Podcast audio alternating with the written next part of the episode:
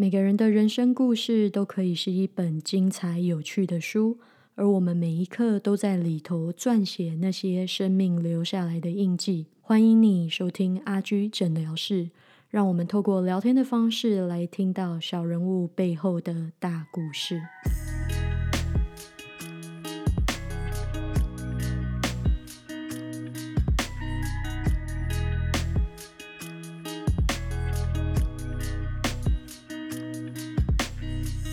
好的，今天这一集呢，非常的特别，因为这是阿居的频道呢，有史以来第一次有来宾哦。阿居想说，其实我的生活中有非常多的很有趣的朋友，然后他们都。在加拿大自己有着自己的生活，然后有些人来的早，有些人来的晚。那我想说，如果能够邀请他们来我的频道讲一下他们的故事，应该会非常的有趣，总是让听众们呢有不一样的这种刺激跟不一样的，不要老是听我一个人在那边碎碎念。好的，没错。那我们今天很高兴呢，可以邀请到猪猪。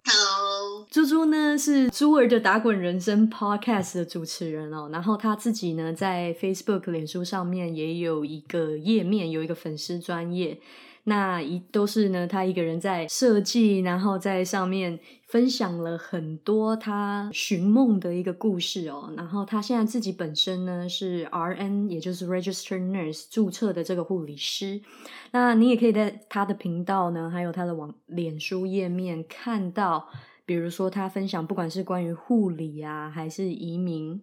啊，还有他现在自己有一个小宝宝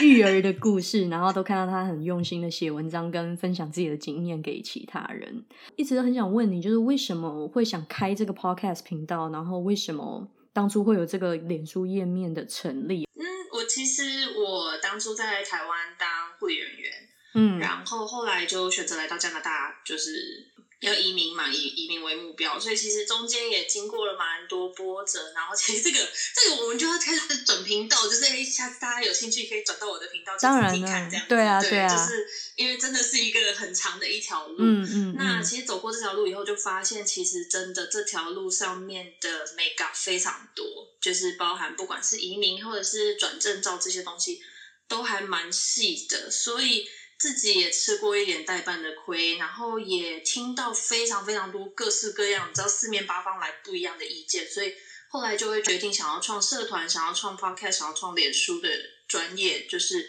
希望可以给大家更多第一手的资讯，而不再是我听那个朋友的妈妈的姐姐的妹妹 邻居的谁讲说，在加拿大当 RN 好像很简单，对，就是。已经是太多手的资讯，其实很多时候都已经非常的不真实，甚至很多时候其实真的就根本就是错误资讯。那就希望可以借由一个平台，然后给大家一个最正确的资讯，然后也希望可以创一个社团，让所有在加拿大的台湾护理人员可以有一个机会互相交流，然后互相 share 一些不管是经验或者是资源。这样子，我我认识猪猪呢，其实大概几年的时间，然后常常在网络上面都会关心对方。然后我对 我对猪猪印象超级深刻的一个部分，就是你会对各种社会议题有很路见不不平拔刀相助的那种 那种精神。然后我每次都非常的赞叹，因为那个是我不敢做的事情。很多时候，我比如说对一个社会议题有很很强烈的感觉，可是我不一定敢在网络或者是公开公开的平台上面很。很发表我的感想，有的时候很想，可是又觉得说，哎，就我一个人这样子讲，有有什么意义呢？大家也不一定就是会改变他们的想法，然后好像就是多了一个口水这样子。可是我每次看到你很愿意站出来维护你所捍卫的一些价值，我就觉得非常的佩服。你觉得你这个个性跟这个愿意站出来的这个怎么讲？这种正义是是从是打哪里来的？其其实我妈说是叫鸡婆，鸡婆。可是可是，我觉得其实真的很大一部分是来自，就是包含包含我们自己的个人经历，或者是一些嗯曾经经验经验过的一些事情，然后看到的一些事情，当然都会对这部分有一些影响。那呃，最主要是因为我真的觉得，这当然就是就是就是会会提到一些小时候的事情，就是说。呃，小时候我也会希望说有人可以帮我出来讲个话，其实真的不一定就是呃要很多人讲，可能只要一个人，你只要有一个人出来帮他讲话，其实每个一个人凑起来就会是一个很大的群体。是是是，那我也一直很相信说，其实呃，你看你你常常在就我们两个是朋友这么久的，我们两个是脸书好友这么久，你就可以常常看到，其实我尽量大部分时候我不不喜欢是以谩骂或是情绪性的字眼去讲一件社会议题，是。因为我觉得很多事情是要沟通，然后我其实还蛮喜欢沟通这个过程，因为我觉得不只是呃，不只是对这一个议题发出感想，然后其实我有时候也可以听到别人的一些想法，嗯那我觉得其实会很有趣，因为有时候是或许是我自己真的考虑不周，我没有去考虑到其他的点，嗯嗯嗯，然后我当下可能就会觉得说，可是为什么我真的是不能理解为什么这件事情要这样做的时候，会有其他的人来告诉我说，因为还有其他的哪些地方是我没有从来没有接触过，或是从来没有注意到的，我就很喜欢这个过程，然后可以让我学到很多东西，然后嗯，可是同时我也希望就是这个沟通可以持续下去，因为我真的觉得现在这个社会我们变得太开放又太封闭。嗯就是我们开放在我们把所有的自我生活都晾在网络上，我们放育儿照片，我们放自己吃了什么美食，我们放今天去了哪里玩。可是我们开始对于人和人之间的沟通会变得非常的保守，嗯嗯，然后我们开始不敢去表达意见，然后甚至有时候我们不想去听意见，就是比如说，是，呃，这个人跟我意见不一样啊，不要听，不要听，封锁。对对对，把自己就是关在那个同温层里面，对，嗯所以其实我还蛮喜欢呃，在网络上这样子跟人家，就是有一些，就是感觉有时候好像就是好战分子，可是我尽量都不要以情绪性的语言去跟人家对话，我尽量都还是以就是我看到的事情是这个样子，那我想知道你看到的到底是怎么样是是是，的一个方式去做。毕竟我真的觉得人真的需要沟通，我们才会彼此都会有成长吧。没错，所以所以你是一个很在意沟通这件事情的人，就是当你跟我有不一样的想，你是你是一个不惧怕去沟通的人，对，那我觉得我自己还蛮自豪的一件事情，就是我如果哪里做，我我如果哪里就是讲错，或者是呃想错的话，我觉得其实你跟我讲，我都会认同。其实沟通这件事情很有趣，有些人会很惧怕它，有些人不愿意在沟通上面产生任何的冲突，因为他会觉得那是一个不舒服的感觉，然后就会想要用尽一切方法去 avoid 去去避免沟通这件事情。然后永远只是讲好话，或者是讲好听的话，因为我们从小到大被教育就是要讲好话、讲好听的话，或者是一些让人家不要不舒服的话，并不是说这样的教育是错的，而是在同时却没有教我们怎么样面对面对冲突的时候该怎么样去沟通。是所以你是你是不害不不害怕这件事情的人，就是表达自己的声音，然后然后愿意，可是你同时也是愿意倾听的。其实其实这部分的话，我觉得网络是对我来讲反而是一个比较舒适的一个圈子，让我更愿意去沟通。因为如果哦是面对面的话，你会听到我，你会发现我大部分都在听。嗯我反而比较少会去讲这些东西的原因，是因为有时候我觉得我自己需要思考时间，是是，就是尤其是遇到不一样的意见的时候，那网络上的好处就是因为你其实是一它已经放在那边了，就在等待回应而已，嗯嗯嗯，所以你有那个时间去缓冲，然后去好好思考说，对，那他说的是这个意思，可是我为什么就是在我的角度看去解读这件事情的时候，要怎么样的去消化吸收这件事情？可是可能啊、呃现实生活中我就会，你会看到我傻在那边了，对我也是这种人呢、对，就是会哦，我就不知道要讲当下要讲什么会紧张，可是离开以后，你就会有很多想法出来，然后对，对，所以这就是这就是我觉得，嗯，怎么说？好像医疗人员可能都会有一些这种特质，就是我们是在面对面的过程中，可能会是一个更好的倾听者，多于我们是更好的表达者。你有这种感觉吗？对，会，就是我们比较会倾向是想要先搞清楚对方到底在想什么，对 对对，就是护理永远讲的 always assessment first。护理评估永远都是第一的，就是我要先搞清楚到底你的立场跟角度是什么，然后我才可以去很好的去整个消化吸收这样子。所以我觉得其实嗯，沟通这部分蛮有趣的，就是呃，网络其实也是一个很好的润滑剂。对，而且现在现在沟通的方式好多，不管是 YouTube 啊，还是还是 Podcast。不过讲到讲到倾听这件事情啊，嗯，护理这个倾听是一个任何在从事医疗行业的人很需要的一个一个 skill。那你觉得你走上护理这条路，跟你是一个好的倾听者有关系吗？嗯其实，其实最一开始会走上护理这条路，真的，我们讲白一点，就真的，就是真的讲最直白，有没有？整颗心掏出来就是分数不够高嘛。哎，读护理分数也要很高吧？在台湾其实还好耶。然后再加上，其实那时候就真的就是我想念的东西，就是法律系啊、犯罪心理系啊，然后呃还有心理系，然后这些东西再加上就是说对学校有一些审核。就是不是说随随便便哪一间学校的心理系就就愿意去念这样子，就就是还是会有一些要求，所以到最后排下来就直接跳到护理这部分。那也是真的实际走上护理之后，才开始越来越着迷，因为真的就是会觉得说，嗯，很喜欢这种，不知道我很喜欢，我非常非常非常 enjoy 这个。可以帮助人的一个机会，然后可以，而且其实护理是一个非常非常没有什么个人界限的一个专业，因为你要想，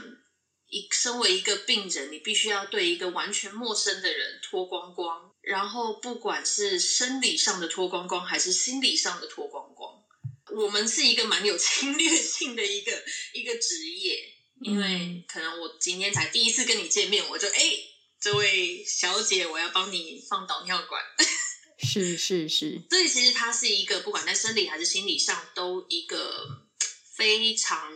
侵略性的一个专业。然后，所以到后来也开始慢慢喜欢上，因为发现说，其实在这中间看到非常多的人性，然后已经我觉得已经混杂了很多我对于其他当初的一些志愿的一些喜欢这样子。因为不不仅是可以看到专业，你可以听到不一样的人的。故事其实也真的很有趣，因为其实真的在临床上可以看到蛮多。我们都讲戏如人生嘛，其实看连续剧那样，其实现实人生也挺精彩的。没错啊，超精彩的。我觉得每每一个人每一个人的人生故事都是一本书，然后我们都在写自己的书这样子。你你刚刚讲的这几个专业哦，不管是犯罪心理、法律、护理，其实他们有有有一个共通点，我不知道你有没有发现，就是他们都跟人息息相关。对呀，对，就是不管是对于人的性命、人的生活，它都是非常有直接关联性的。你很愿意去接触人，然后这个是你在人跟人之间的相处间，你可以找到。某一种成就感是这样这样说对吗？成就感呢？嗯嗯，包含就是我觉得其实有一部分是在满足自己的的需求。嗯，这可能就要讲到我自己的过往的一些经历。那我小时候可能就是走过一些呃比较困难的路，就是不包含不管就是呃父母离婚或者是一些那那就是一大堆有的没有杂七杂八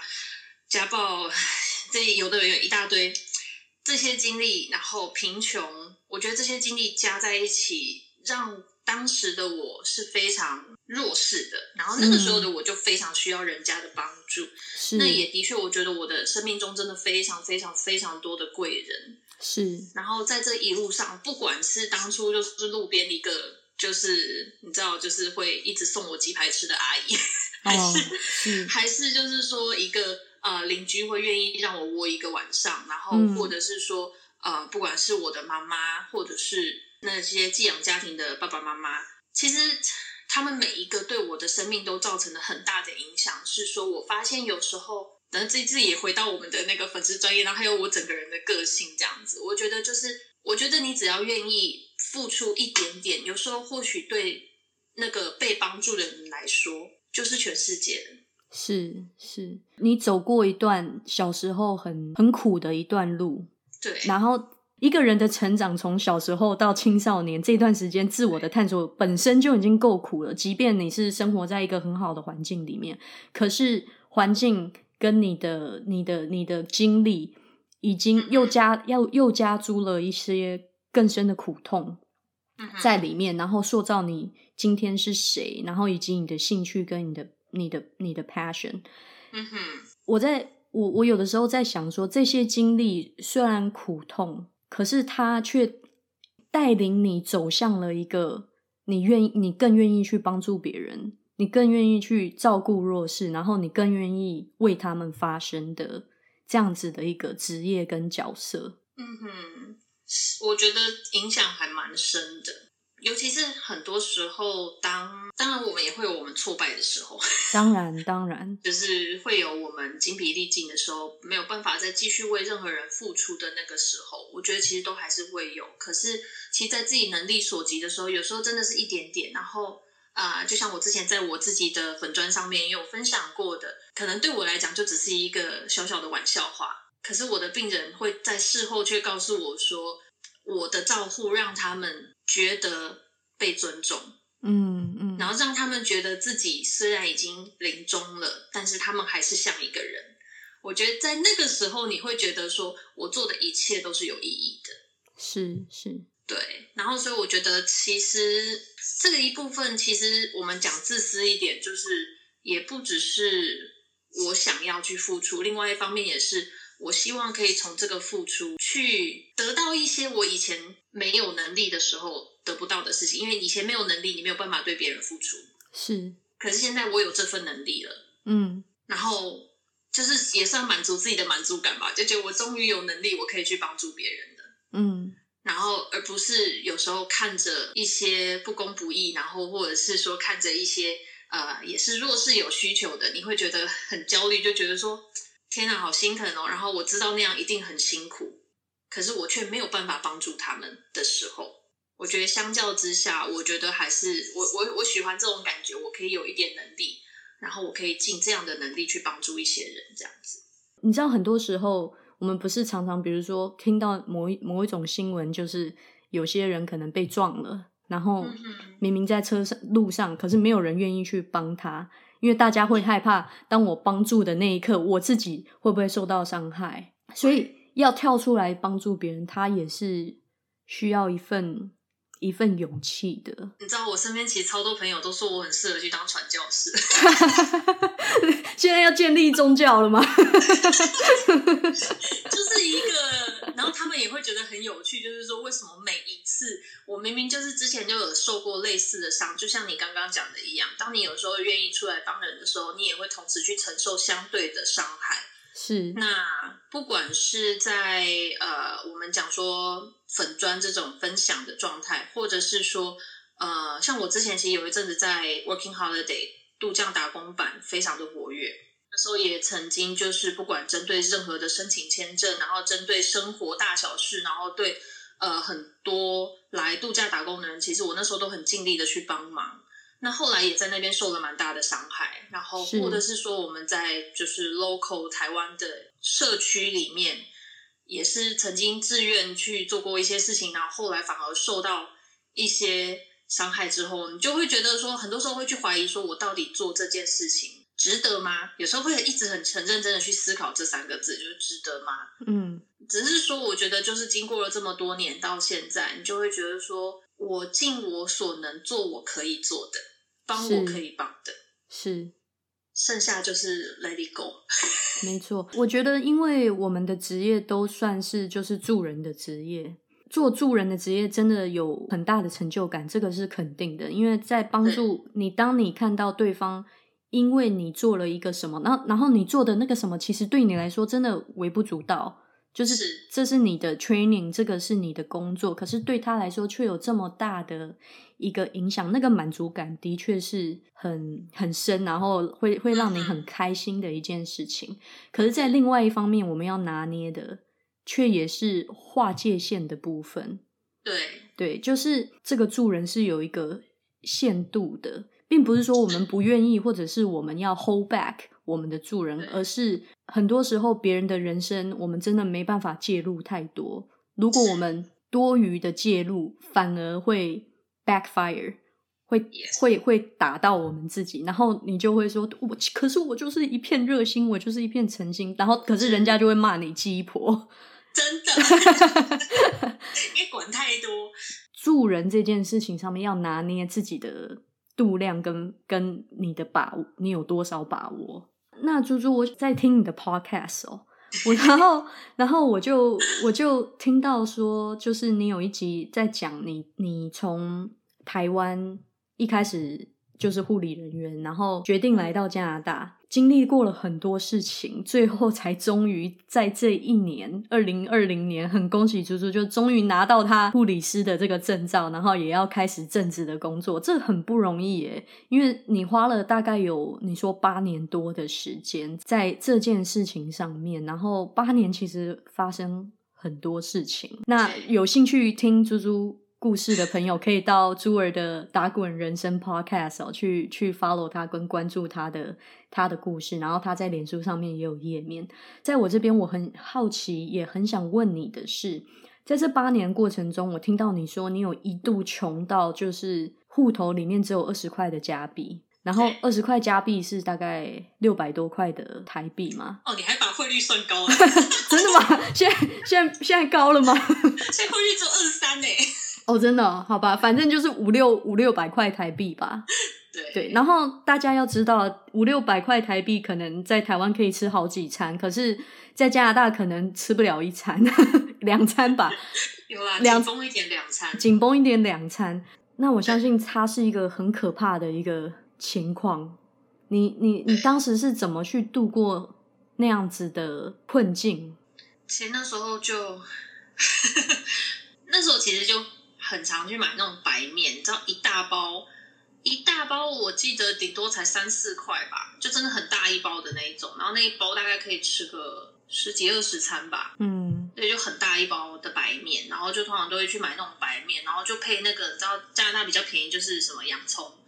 嗯嗯嗯 要，不然就马铃薯，是。对，所以就是常常就是白面，然后配这些东西这样子吃。因为那个时候其实是跟亲戚借钱，那有时候你知道，就是一种，就是当然也非常感谢亲戚愿意借我钱这样子，但是就是呃，有时候是一种拿人手软的一种感觉，然后你觉得好像跟人家伸手拿钱是错的。的这种感觉，那有时候可能就是在讲说，哎、我可能又要再想要再借两百块啊什么的，人家可能也没有那意思，可能就就讲就回一句说，哈，不是不是前阵子才刚给你两百块嘛的那种态度，你就会瞬间就觉得说，不好意思再问下去了。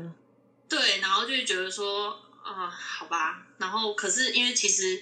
我自己的存款，其实在刚来加拿大的第一年就烧光光了。包含那时候第一学期的费用，就虽然虽然我有拿奖学金，但是奖学金其实一年五千块，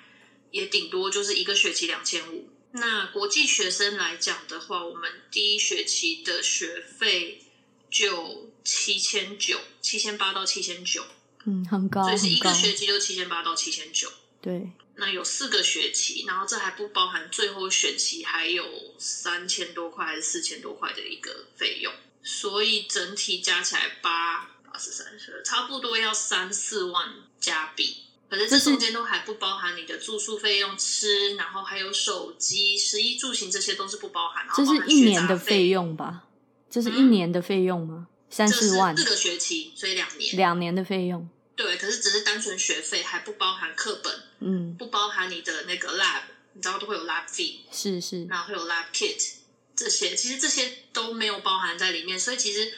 杂七杂八的开销非常大。是，那在这样的状况下，其实，然后我觉得我自己的个性也是很硬，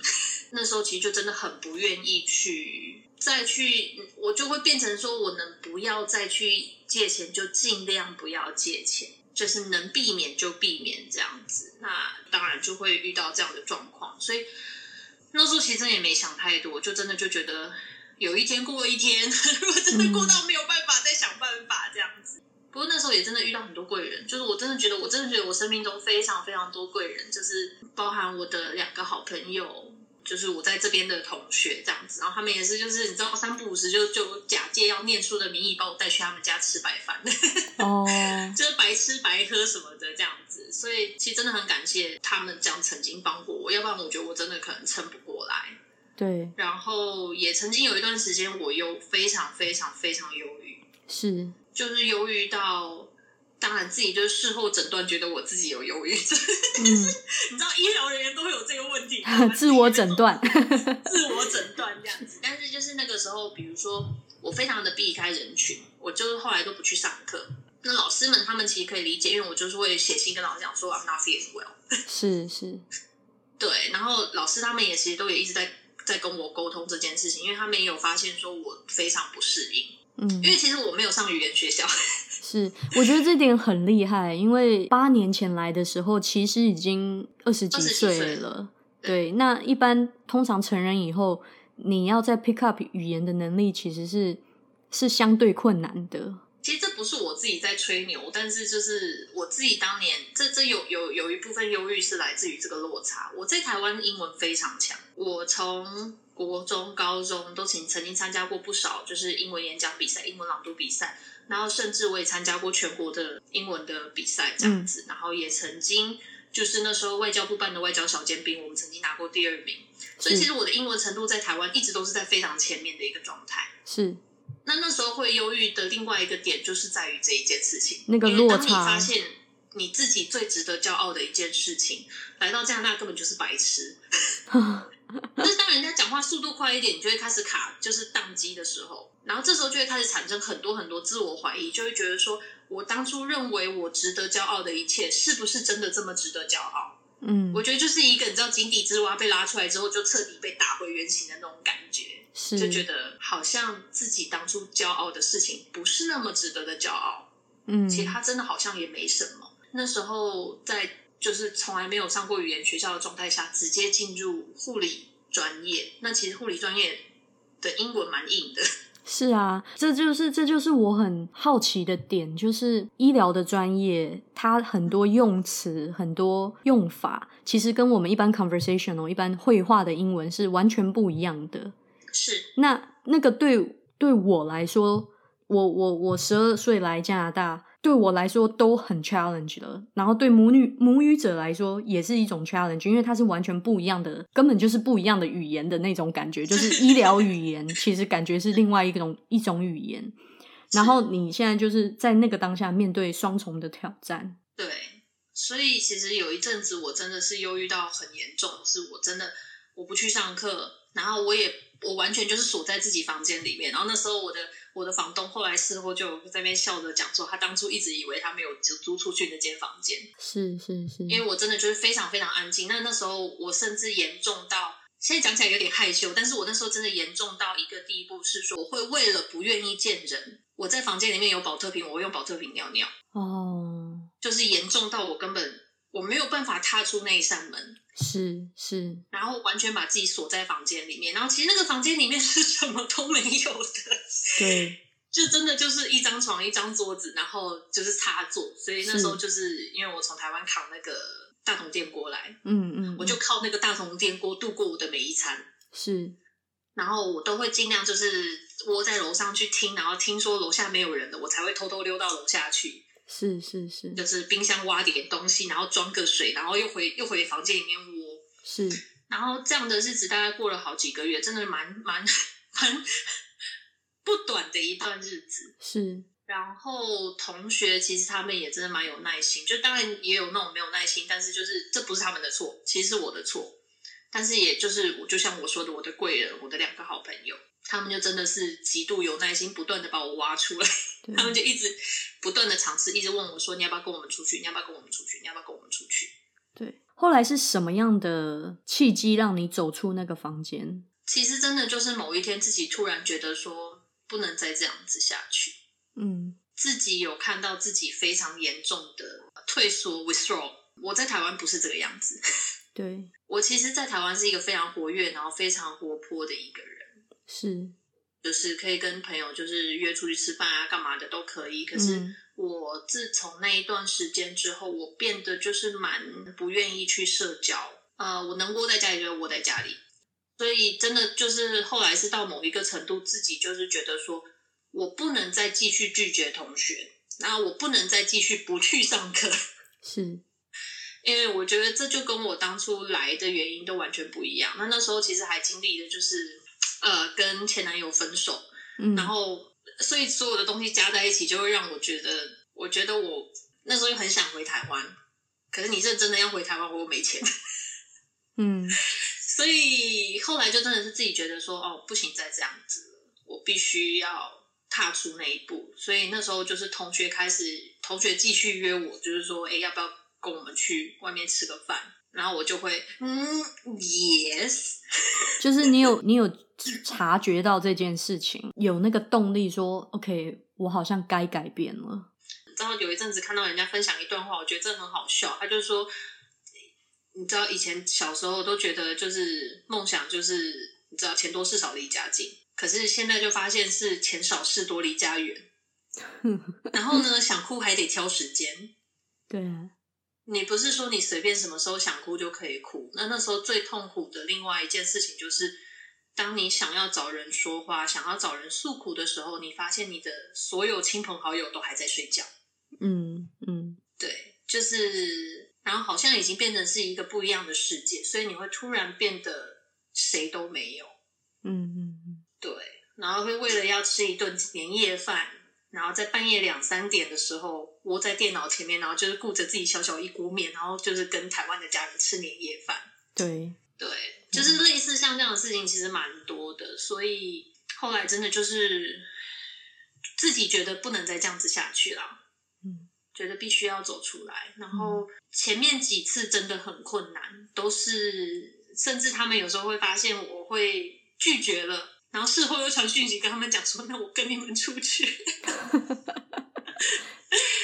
对，就是自自己在拉扯那个，就是说我准备好了吗？我准备好了吗？我可以出去了吗？然后真的答应了，又觉得啊，好后悔，我其实没有那么想出去。然后可是又后就很纠结在在那个那个情境里面，然后你 physically 把自己关在房间里面，可是 mentally 其实它也是一个房间，就是在心理上面 要踏出去的那心理上面的那个房间也是很不容易的。所以这一路上走来，虽然到现在二零二零年这个很特别的一年，好像 就是在别人的眼光去看你，就会觉得说，哎、猪猪很棒，你一路这样走来，终于达成了你的梦想，拿到了 RN，然后现在开始在一个你很喜欢的工作，准备开始准备开始上班，然后诶也这几年结婚了，然后有了小宝宝，人家这样子看过去，可能会觉得说，诶你现在状况很好，然后一切都很好，可是今天我们想讲的就是在那个成功的背后，其实经历了很多辛酸，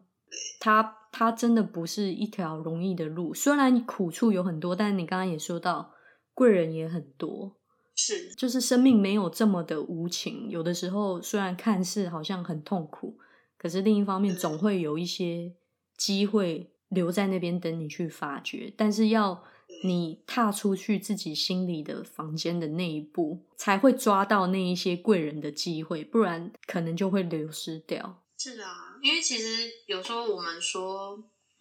放弃很容易，放弃其实真的非常的容易。然后我觉得，当然就是要看你自己的目标在哪里。那我就觉得，反正我们每一天都已经正在过了，那不如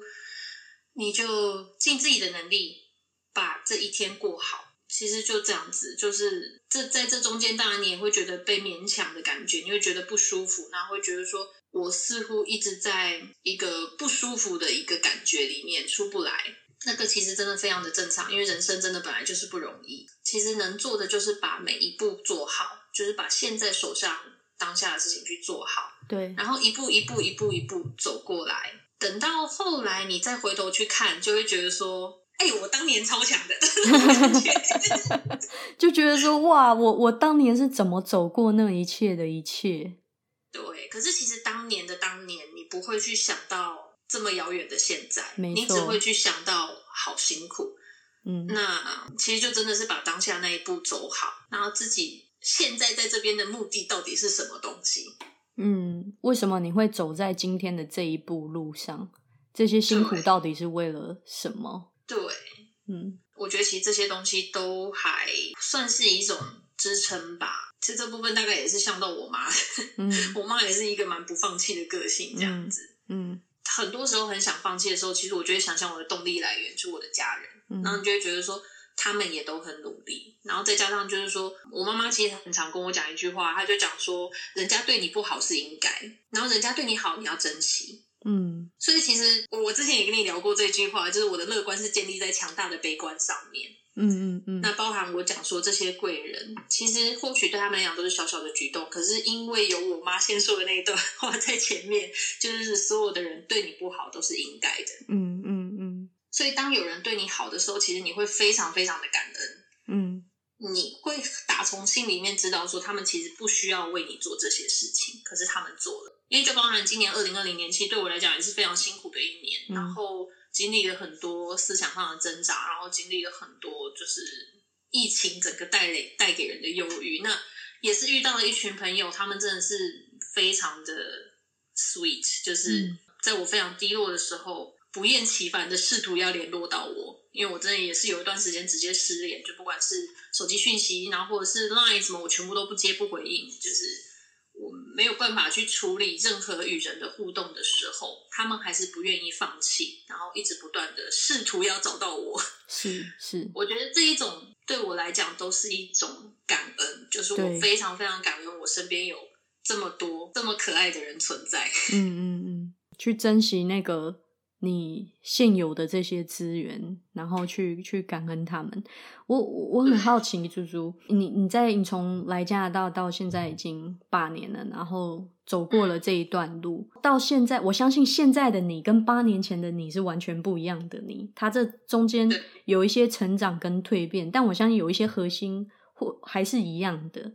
如果是说如果说今天你可以做时光机，嗯，你可以坐时光机回到八年前，然后遇到八年前的你，你会你会跟他说什么？然后你会不会在这路上有一些你会说啊，这件事情我走过了，你不要去走，你走别条路。有没有几什么事件会是你希望八年前的你可以不要走的路，或者是你想对他说什么话？其实嗯很多东西可以去改变，真的就是，可是有时候当你去改变的时候，你会觉得说，那这样的状况下，我是不是就会遇不到我现在想所真爱的这些人？嗯所以有时候其实真的很难，有时候我们会想说，我想要去改变过去的某些事情，可是又很害怕那个蝴蝶效应会去影响到我现在所拥有的一切。因为其实我觉得路苦归苦，可是走完这一切之后，会很满意自己现在所拥有的，然后会觉得如果要改变过去，你知道像我们这种人就想很多，你知道吗？如果要改变过去，然后就会代表我失去现在的，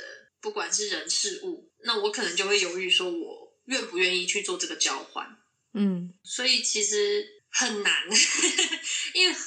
我我我觉得其实这个就就像我也一直在跟我老公讲的，就是说我我发现，在育儿这件事情也是一样，我觉得我们其实没有办法去后悔什么，因为我们都是很多事事情我们事后都不知道。你像问我妈妈，我妈妈后悔的事情也非常多。我们我们我们两个其实一直不断的在做心灵成长的一个互相教育，这样子。后悔的事情当然也非常的多，可是我们能做的就是针对当下你所拥有的一切去做针对当下最好的选择，就这样子而已。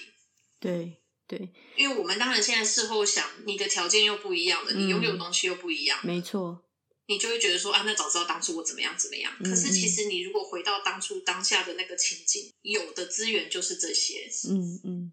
你有的能力就是这样子，那你嗯就这样子。嗯，在那个当下，你为自己做最好的决定，即便回头，你现在在在未来的自己，八年后的自己看当初当初的自己，你会觉得啊，其实当初怎么走可能会比较顺。可是如果你当初真的走了你所谓那个比较现在想比较顺的路，你可能会是一个不一样的你，因为你没有没有经历过那些很重要的，即便是很苦的经历，是，可是它成就了今天的你，没有那些对经历就没有今天的你。可是今天的你是一个更好的、更成长的、更完善的、更懂得珍惜跟感恩的你。对，我会觉得现在的自己会，我们讲成熟吗？但其实有时候我蛮不喜欢用成熟这个字，就是呃，只能说经历的更多，然后你会懂得很多事情都非常的模棱两可嘛，就是非常的灰色。其实什么事情都是这样子，就现在就觉得很多事情会看得比较开，然后包容性也变得比以前大很多。嗯嗯，要不然其实我觉得我以前真的是一个蛮冲动又很没有包容心，也没有什么耐心的人。可是或许或许你经历的这一切，它某程度上来讲是最好的安排，是因为这一些经历，它带给你的这些体验。成就了今天你是谁，然后才有今天的这样子的一个一个一个样子在。我觉得我觉得呃很有趣，听你的故事。然后我还我自己也蛮喜欢这些打滚的，就是当然都是事后来看啊，事后大家来看就觉得说哦，像我以后就是你知道老年的时候才有谈资啊。对。那我觉得其实不管是小时候的经历，或者是来到加拿大之后的经历，其实这一切一切都是很多的故事。自己有时候回头去看，就会觉得说。蛮有趣的，嗯自己当初走过的那些，然后有时候就会想说啊，那些都走过去了，现在这样子也还好嘛。对，因为你知道，很多人其实会求一个安逸的生活，他可能会觉得说，我不想，我就是不想要当一个有故事的人啊，我就是。我觉得其实这样也没什么错误啦，是，就是我觉得如果如果他自己觉得这样子是舒服的，嗯。我也曾经以为我自己可以是当这种舒服的人，嗯嗯嗯，就是当你很努力、很努力、很努力一段时间之后，然后突然生了小孩，你就觉得说，哎，我也可以当家庭主妇啊，你知道，就每天在家里就是带小孩，然后过着一成不变的生活，我觉得也 OK 啊。结果两年之后，我发现没办法嘞。生小孩其实，在你人生当中也是一个很大的转机，很大的一个转变。我觉得小孩最棒的地方是可以让你认清你自己。嗯。对，我觉得小孩其实小孩子很多人都说小孩才是我们的老师，是真的，就是他是我们的老师，他反映给你的就是你所看不到的一切盲点，然后他会让你更认清自己要的是什么东西。那当然也是自己要愿意去思考，就是你要去当你看着孩子，然后看着你们彼此之间相处的时候，你可以去看到一些不一样的东西，这样子。嗯嗯，而且那一份责任，就是因为小孩子他是一片白色的纸。他，然后你给他的，他就是毫不犹豫的、完整的接受所有一切你给他的东西。对，然后他对你是百分之百的信任。然后这个时候，你就会觉得说：“哇，那我是不是我有一份责任，在我有一份就是对我我不能给你太 crappy 的东西，这种 这种感觉。然后你就好像逼着要自己进步，这样子是这样子的一个一个感觉吗？其实会耶，因为呃，当你有时候非常。状态不好的时候，你有时候看着孩子，就会觉得说：“可是这是我要给我孩子的童年嘛？”我我其实也是因为我儿子，我才开始慢慢意识到这些问题，然后开始意识到说，其实我要学会照顾我自己，他才会学会怎么样去爱自己。嗯，没错。因为如果他在我身上看到的是我都这样子对待我自己，然后就是比如说，嗯，也没有好好吃饭，也没有好好睡觉，然后可能把自己就是弄得很累，然后情绪上也没有。就是管理好，因为真的有时候真的，一累起来，你会没有办法去呃好好的控管情绪。我觉得孩子也会去学习到那样的行为模式，对，就是你怎么样去处理你的情绪，怎么样去处理你的这些日常生活中的所有事情，然后包含夫妻关夫妻之间的关系，我觉得其实这些孩子都看在眼里，是，所以孩子，我们能给孩子就是一个更好的自己，嗯哼哼。那在这样的状态下，其实真的就是只能一直去不断的去想自己要怎么成长。然后，其实这也是从我妈来的。我妈从很，我妈从国中，我国中的时候，她那时候为了要就是做榜样给我看，然后他自己就去念了空大。嗯，哇，那时候他也是阿姨好厉害哦。对，他就工作什么的，然后就也真的很辛苦。他的成绩都很好，我妈成绩都超好的，所以我就说他是被耽误，他是一个被耽误的人生。嗯，但他他就是。他如果小时候好好有那个资源，然后接受教育的话，我觉得他现在也会变成一个非常不一样的人。但是他一直到现在，他后来不断的去上，因为现在我觉得台湾超棒，有那种新北市的那种心灵成长课程呐，然后有那个什么一大堆有的没有的成长课程，然后他就会去上那些课程，然后有时候回来就会跟我们分享，就是爱跟关系之间的一些修复，然后我们要怎么样沟通，会让彼此更舒服。其实这些东西，我觉得对于育儿来讲，然后对于自我成长来讲，都还蛮重要的，就是都在努力练习着变成一个更好的自己。嗯，你你刚刚我们我们一路聊了很多，然后其实你提到你妈妈好多次，我发现这件事情，所以可以感觉得到她是你人生中一个。不仅仅是一个母亲的角色，她其实还更是一个很大的动力的来源跟支持的一个来源，甚至有点像。对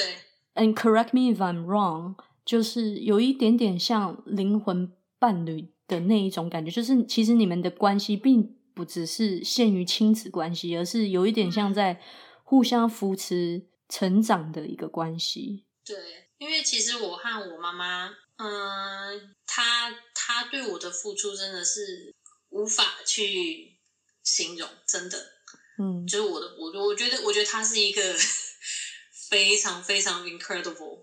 非常让人惊艳的一个女人，就是她的韧性，然后她的，因为就是像我们之前有聊到我的童年嘛，那她其实也很辛苦，然后曾经遇到了一个非常不好的男人，那在我们的过去曾经。就是呃，他很小的，很在我很小很小的时候就离婚，然后做的这件事情，其实他真的很不喜欢提这些事情。是是，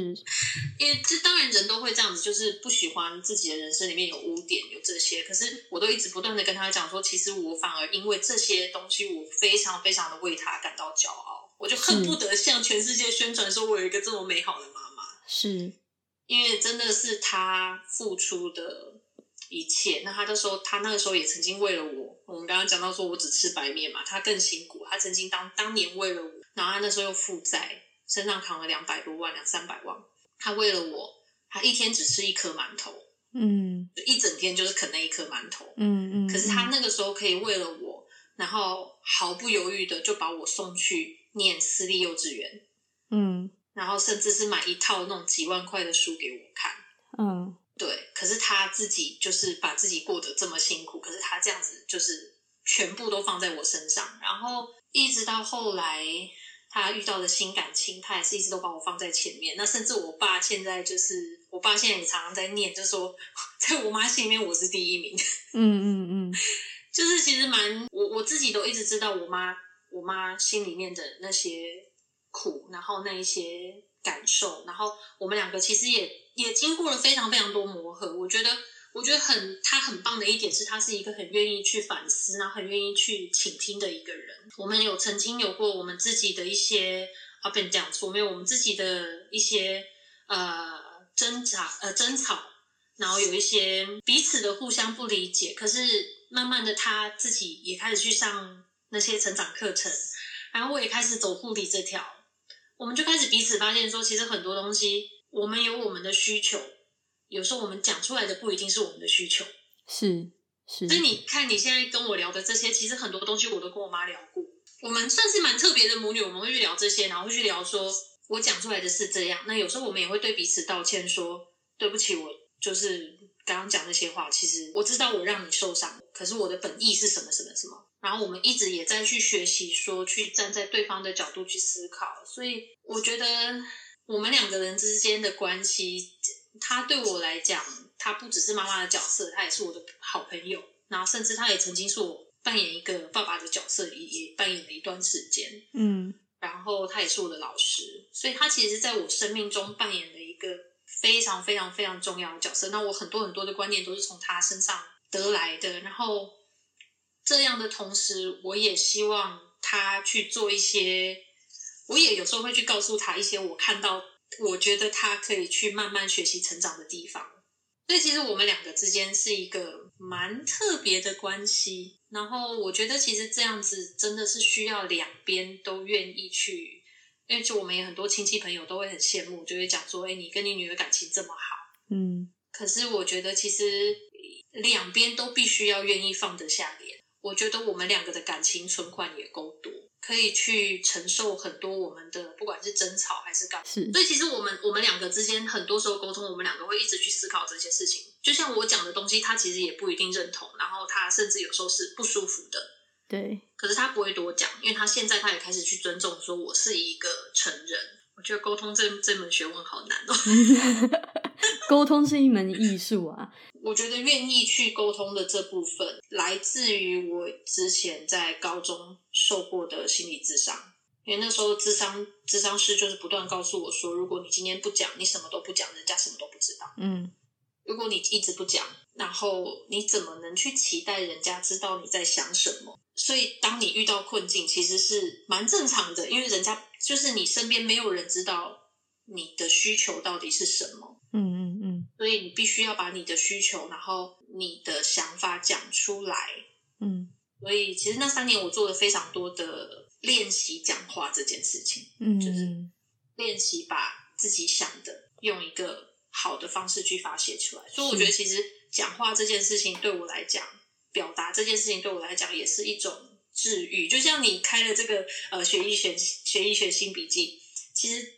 也是一个自我反省、自我去觉察的一个机会，就像我自己一样，我写这些文章，嗯，对我来讲，其实也是一个机会，去重新思考很多事情。嗯，所以也是让我学到一件事情，就是说我就算不能改变全世界，可是总会有一两个人会因为这样的想法而有一些不一样。那就像我们 podcast 一样，只要有人听就好。就是 podcaster 的浪漫，就是只要有人听就好了。对，就是只要有人听到就好，只要有人看到就好了。如果说因为你而有很多人受益，那当然也很好。但是其实有的时候，只要能够影响一两个人，那也是一个很棒的反馈。对，因为很多很这世上有太多不同的人跟不同的问题。不同的故事，那他们需要不同的声音。是，那有的时候你就是找出那一群能够因为你的声音而产生共鸣的那一群，互相取暖一下。没关系，我有人跟我取暖，我就很开心。好，今天我们要谢谢猪猪来到了我的这个频道，谢谢你成为我 我频道中第一个来宾。不会不会，我们互相都是彼此的第一个来宾。对对对，我们 我们今天呃，我们在那个猪猪的猪儿的打滚人生 podcast 频道呢，也有录制一集。那那一集是讲说我们这个医生跟护士之间的这个相爱相杀。大家 啊，大家也可以去听一下。然后也谢谢猪猪今天到来跟我们分享了这么多他的心路历程。然后如果大家对猪猪的故事，或者是他护理的经验，还有移民的经验有特别的问题的话，也欢迎大家可以去私讯猪猪。那我相信他也会尽他所能的去去回答这些问题。对，我会尽量。对对对，我们尽力。大家大家尽力，然后我们一起在这个。这个地方，我们自己的路途上努力。好，谢谢，我们下次见，拜拜。谢谢，拜拜。